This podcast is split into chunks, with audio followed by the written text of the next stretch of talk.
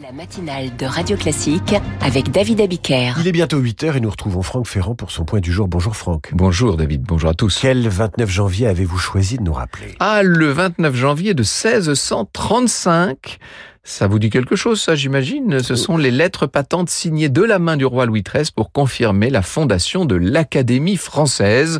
Comme vous le savez sans doute, c'est le cardinal de Richelieu qui, quelques mois plus tôt, avait arrêté les principes de cette euh, académie. Alors, qui sont les premiers académiciens? Alors, bah, c'est un petit groupe de gens de lettres hein, qui n'avaient pas attendu Richelieu pour se réunir, au demeurant. À l'origine, ils étaient neuf et se retrouvaient depuis quelques années déjà au domicile de Valentin Conrart, qui était secrétaire du roi, qui adorait les belles lettres. Ils étaient invités par le cardinal euh, de Richelieu à se constituer en corps officiel. Richelieu n'avait pas envie qu'un groupe se constitue dans son dos, si je puis dire. Euh, on les appelait les académistes et non pas les académiciens à l'époque.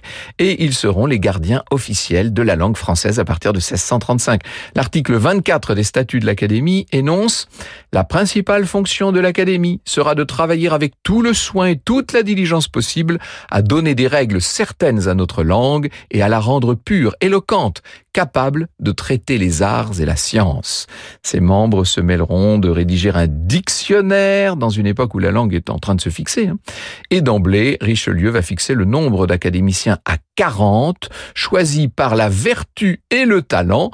Ai-je besoin de vous rappeler qu'ils sont élus à vie, puisqu'on les appelle d'ailleurs les immortels? Et nous avons la chance, à Radio Classique, d'avoir à demeure un académicien, c'est Marc Lambron, vous le retrouvez chaque matin vers 7h20 pour Ici on parlait français, et il poursuit ce rôle de protection de la langue française. Quant à Franck Ferrand, qui sait, qui sait si un jour on ne le retrouvera pas dans une des cinq académies, ah. mais pour le pour l'heure, vous le retrouvez à 9h. À 9h Franck Ferrand raconte, c'est déjà formidable.